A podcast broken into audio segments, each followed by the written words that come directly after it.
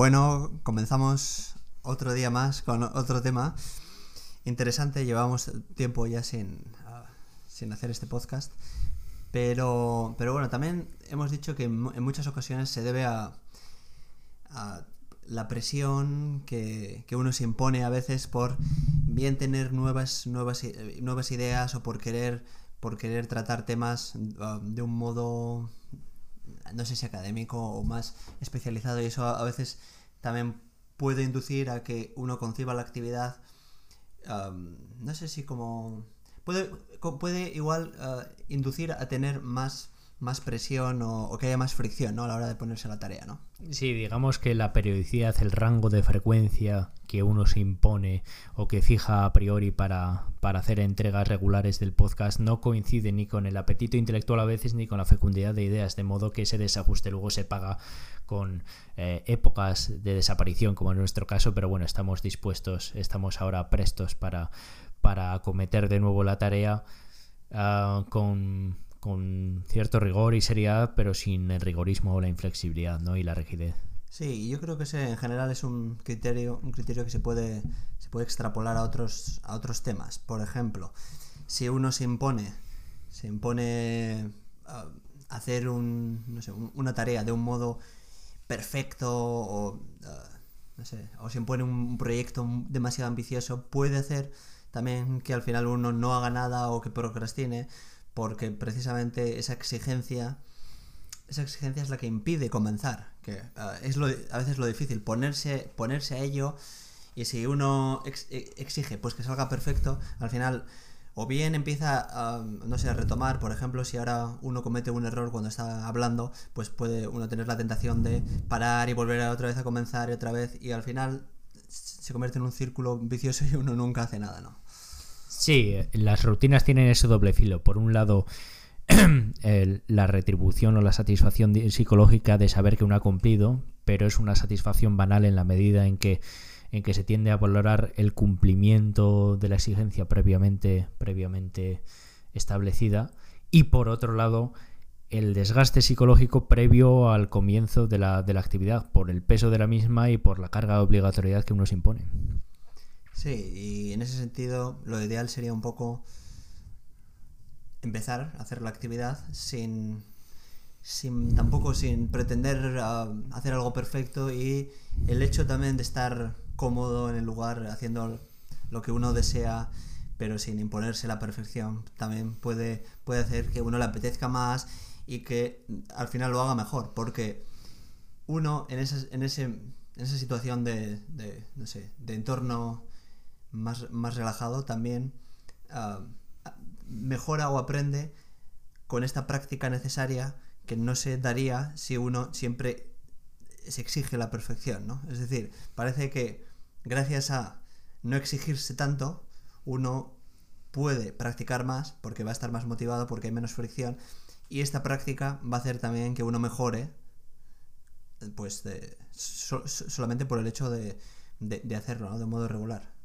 Bueno, quieres decir que es mejor cumplir con la exigencia que sobreviene cuando uno está desarrollando la actividad que imponérsela al principio y uh, acometer una tarea sabiendo todo lo que uno tiene que, que, cumplir, ¿no? Por exigencias a priori. Sí, en ese sentido comparto, comparto, comparto la afirmación y diría más que a pesar de que hay que tener cierto grado de espontaneidad, guiarse por, por apetitos, aunque no siempre ni solamente, no está mal tener, si no un horario de estrangulamiento en el que se contemple el aprovechamiento de cada minuto libre, sí una especie de esquema general a seguir. Sí, porque no, no sé, no, no crees que, que a veces si uno está más relajado, más contento, también su cerebro de algún modo funciona mejor, uno tiene conversaciones, tiene conversaciones más interesantes y profundas precisamente cuando uno está relajado. De hecho, su sucede que nuestras conversaciones no grabadas mucho, casi siempre superan a las grabadas, ¿no? Y es precisamente porque el hecho de que no haya ningún tipo de exigencia externa propicia el entorno adecuado para que a uno se le ocurran todas las ideas, porque si uno, por ejemplo, se para en un momento no pasa nada, puede continuar, y gracias a eso salen salen los temas más interesantes. Pero cuando uno está intentando hacer todo bien, precisamente ocurre lo contrario, y es que se genera un efecto bloqueo derivado de esa presión adicional. No lo sé. Sí, digamos que los cánones para elaborar el producto que se acerca a la perfección hacen más de límites y de constricciones que de, que de ah, motivos para, para maniobrar bien, ¿no? Es, es curioso, sí. Y sucede también en las, en las relaciones, ¿no? Aquellas personas que intentan agradar a otra, por ejemplo, imaginemos, no sé, a un, un- un- un hombre tiene una cita con una primera cita con una mujer y, y él intenta hacer todo perfecto y, que salga todo bien.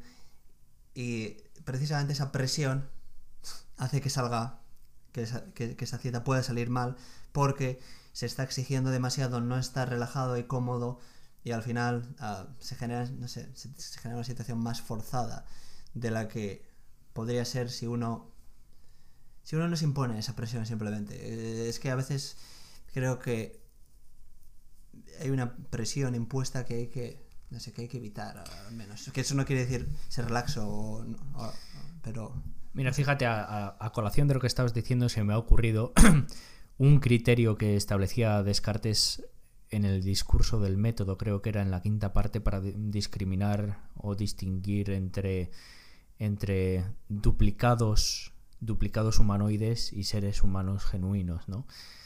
Y uno de ellos era la, ah, la capacidad para declarar o expresar pensamientos complejos a través del uso creativo del lenguaje, y, ese- y eso no viene al caso ahora. Bueno, está relacionado, pero no está directamente relacionado. Y otro es el uso espontáneo de la razón.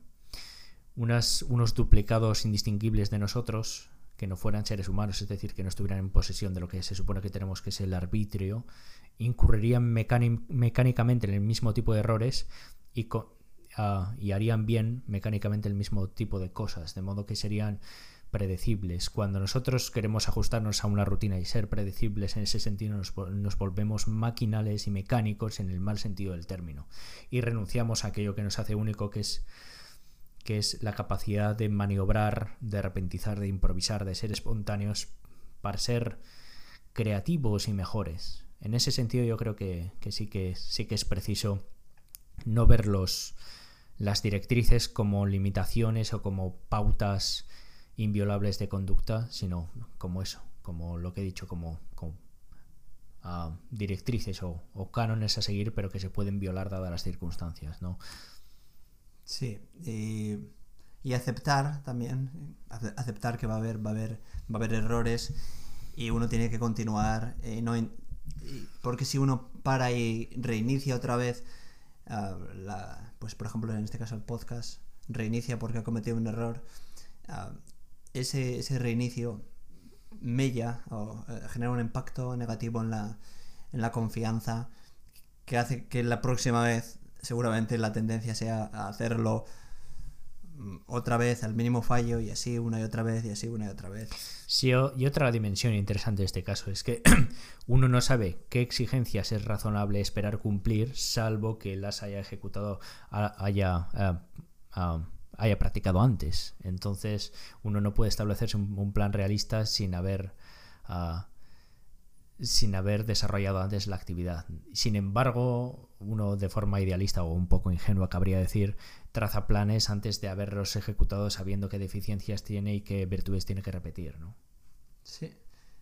Es algo que se puede aplicar en, bastantes ámbitos, ¿no? Por ejemplo, a la hora de escribir también un artículo, bueno, escribir en general, yo a veces lo que suelo hacer es, es- escribir con mis palabras, con mis palabras, aunque sé que no, igual no es, no es el mejor modo de, porque luego voy a tener que retocarlo, pero de este modo al menos, al menos eh, las ideas están ya plasmadas y luego ya tendré tiempo de, de, de mejorar la redacción, porque muchas veces he intentado que desde el principio la redacción sea perfecta, bueno, perfecta, sea, sea una redacción adecuada, digamos, y por, por intentarlo desde el principio así, al final, pues no, igual he escrito una línea solo o no he escrito nada, y al final no, no, no, no he avanzado, ¿no? Claro, puede, puede ahí residir el problema, ¿no? El problema estriba precisamente en que el, establecimiento a priori de, unos, de unas exigencias ah, coincide con la identificación de, ah, de una conducta o, de un resultado de una idoneidad que no hemos testado en la práctica, de modo que la comisión de un error puede ponernos en el falso dilema de o idóneo tal y como lo habíamos previsto o nada, ¿no? que es una solución un poco extremista que no se compadece bien con la inversión del proceso. Vamos practicando y conforme detectamos asuntos perfectibles o, cuestiones a mejorar o, lo que fuera, vamos implementando esos cambios que tienen que sobrevenir siempre a la práctica y no anteceder a ella. Sí, y además, a veces uno, a veces uno puede realizar una actividad porque la ha hecho durante un, un tiempo pasado y entonces por ese motivo y solo por eso uno se exige se, exige hacerlo, ¿no? El ejemplo de la cita, por ejemplo. Si uno, tome, uno toma, toma la, costumbre de, al terminar el podcast, pues de buscar una cita adecuada y tiene uno mm. como ese hábito, cada vez que vayamos a hacer un podcast va, va a haber una, una ah, fricción adicional que es la búsqueda de esa cita. Y esa fricción adicional hace que al final uno pues piense, no, no tengo cita, con lo cual no hacemos nada, por ejemplo. Eh, y, esto se podría aplicar también a, otras, otras, otras cuestiones, como una exigencia previa o algo que uno ha realizado porque le parecía que estaba bien en ese momento, se convierte en una especie de exigencia y lo que antes uno hacía porque puede ser interesante o justo coincidía que había una cita eh, para ese tema, se convierte casi en una actividad por defecto que uno tiene que realizar aunque no tenga casi nada, ¿no? Sí, sería, en lugar de detectar una cita que venga al caso conforme uno está hablando y que se corresponda con la, con la temática abordada, uno rebusca una cita solo porque corresponde dado que se ha realizado en el pasado, ¿no? Mm. Sí, y esto yo lo, he visto también con personas que, escriben blogs ah, semanales, que lo que suelen hacer es estructurar los blogs siempre del mismo modo. Por ejemplo, puede ser ah, primero cita de la semana, luego ponen, ah, pues no sé, otro, otra parte que es, que es uh, qué libro recomiendo, por ejemplo, esta semana, y luego otra parte que es reflexiones sobre, no sé, sobre lo que sea. Y al, al haberse exigido esa estructura, que en principio puede estar bien porque, porque ya está como delimitada, lo que yo he visto es que muchas veces no había, no había contenido, es decir, esa persona igual no había leído, por ejemplo, un libro esa semana, o no tenía un libro que recomendar, y lo que hacen es, solo por el hecho de que esa estructura es así habitualmente, acaban eh, recomendando cualquier cosa o, sí, o, o copiando algo pasado solamente por esa exigencia puesta que mm, de algún modo es un poco arbitraria y que de algún modo lleva a, este, a esta conducta, ¿no? que yo creo que, es, que hay que evitar. Sí, digamos que es una reversión, una inversión inadecuada de las expectativas, ¿no? Parece que lo que uno, lo que uno debería o lo que uno debería podría hacer está condicionado por lo que uno ah, desea en relación a lo que a lo que eh, se tiene que hacer en lugar de adecuar los deseos a lo que uno pueda hacer y lo que uno puede hacer uh, bien evidenciado por lo que uno ha hecho ya en el pasado, ¿no? Entonces, digamos que es una, una solución netamente empirista o a posteriori en contraposición con una racionalista o a priori, ¿no? Es pro, eh, las modificaciones se introducen a través de la observación de lo que uno ha hecho ya y no, y no la inversa. Sí, de hecho, de hecho, ah, otro, otro ejemplo es el de las reuniones periódicas. Reuniones de, de, seguimiento, por ejemplo. Mm.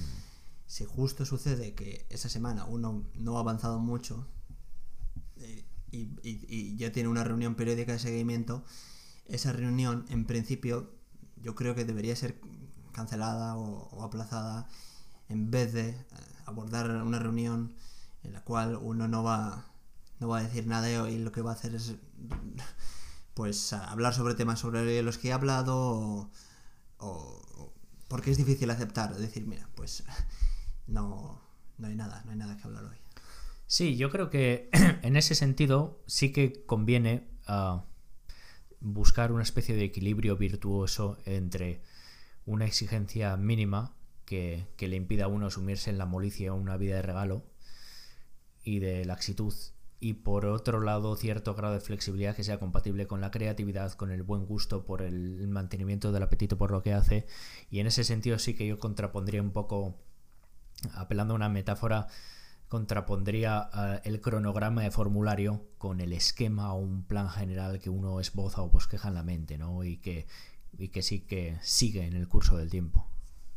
Sí, eh, y aunque este, este no era el tema, el tema que habíamos planeado, pero yo creo que es, que es interesante también y, y, que se puede y que se puede continuar, ¿no? Seguimos con el ejemplo del principio, ¿no? Hemos sido tan espontáneos que no abordamos el tema a tratar. Pero bueno, yo lo tomo esto como casi como un prolegómeno, como un preámbulo a nuestro reinicio del podcast que coincide, que coincide con una segunda etapa, espero que de mayor madurez que la, que la, que la anterior. Sí, eso es. Y yo creo que, es, que el tema en sí, el de la la rigidez frente a la, la exigencia y la regularidad, es, es, es interesante porque todos nos, nos, vemos en esa situación.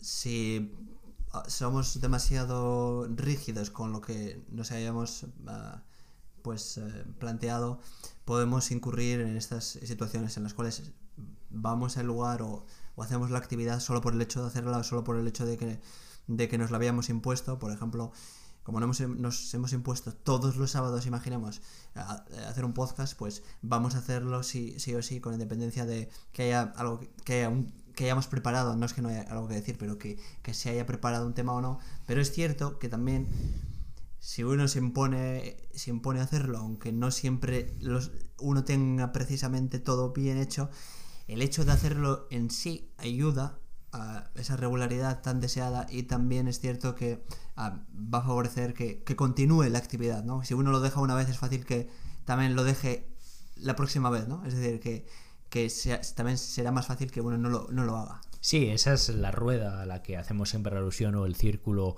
virtuoso, ¿no? Uh, si uno cumple con el plan, entonces se libera el apetito por seguir haciendo la actividad que está contemplada dentro del plan y si uno tiene más apetito por ejecutar las actividades del plan, entonces uno seguirá la pauta marcada. Es un círculo virtuoso en la rueda, sí, sí, a la que hacemos alusión siempre en privado. Entonces es muy interesante porque, por un lado, por ejemplo, yo estaba pensando en un caso concreto, ¿no? A, a mí me gusta hacer media hora ¿no? de, de, lectura por las mañanas antes, uh -huh. de, antes de salir. ¿no? Si, si, yo justo me levanto un poco más tarde, es mejor hacer 15 minutos que no hacer nada, porque eso va a hacer que de algún modo uh, continúe en esa rueda, pero puede haber un límite por el cual, imaginemos que en vez de 15 son 10, por el cual ya está, pasamos de realizar la actividad a hacer el, el clic, ¿no? El, el, de completado. Entonces, ¿dónde está el límite entre la deseabilidad de realizar esa actividad que nos hemos propuesto para que haya una continuidad que va a hacer que va a hacer que, que se, se, genere el efecto rueda, es decir, que yo si hago 15 minutos seguramente va a favorecer que mañana haga 30 y si yo hoy no hago nada va a favorecer que mañana igual también me levanto un poco tarde y no haga nada, frente a hacer 5 eh, uh, minutos o hacer la actividad mal de tal modo que lo único que estoy haciendo es generar el efecto clic y es, bueno, a partir de ahora, con tal de, con tal de cumplir y hacer el, el tic, pues mm. ya, ya, vale. No, es una pregunta enjundiosa ante la cual no puedes esperar que yo de, eh, aventure un diagnóstico, pero sí que diría una cosa, quizá puede haber un criterio para distinguir en este caso cómo proceder, pero en casos particulares que necesitaríamos más datos para saber, ¿no? Pero sí que diría, cuando uno se pregunta, eh, mi exigencia por realizar esta actividad tiene que ver con eh, la valoración de cumplir con el objetivo o la valoración de la actividad en sí misma. Si es la primera, yo diría que conviene postergarlo para otro día, porque no hay que cumplir solo por hacer el tic en el calendario, sino porque la actividad que nos habíamos fijado es interesante en sí misma y merece nuestro tiempo. Entonces, yo creo que esa es la pregunta que tiene que subyacer siempre y es otra, es otra, otra inversión de, de las motivaciones. ¿Establecemos planes porque queremos hacer todo lo que nos motiva? ¿O nos tienen que motivar nuestros planes porque están contemplados en, en, ah, nos tienen que motivar nuestras actividades porque están contempladas en un plan. Yo creo que es la primera. Establecemos el plan precisamente para, para rendir tributo a aquello que nos motiva o para poder ejecutar todo aquello que nos que, deseamos. ¿no? Entonces, si una mañana, ah, por lo que sea, tienes apertura temporal o hay, alguna rémora o alguna imprevisión o sobreviene cualquier contingencia, entonces esa mañana precisamente por respeto a la actividad que quieres ejecutar, si no lo puedes hacer en condiciones, no lo haces. Y quizá el, la incomodidad por no haber hecho lo que eh, te habías propuesto no tiene que arrastrarse al día siguiente, porque entonces se genera un efecto irracional de cadena de reproche que sí que puede hacer que no... Eh, acometas el plan a los días siguientes.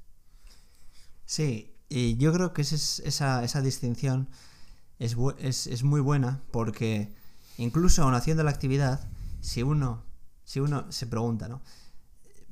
¿Estoy haciendo esto solo por, solo por hacer el tic, el, tic o, porque realmente creo que, creo que es, algo bueno, es algo que, quiero hacer y, aunque hoy tengo menos tiempo, lo voy a hacer, pero con la independencia de, con la independencia de ese tic, ¿no? E intentar, no sé, que el que no sea un objetivo, ¿no? Que, que las motivaciones continúen siendo auténticas a pesar de tener menos tiempo, no sé. Exactamente. Creo que eh, has detectado cuál es el núcleo del corazón, el meollo del asunto, y es nunca perder de perspectiva la naturaleza y la dirección de nuestras motivaciones.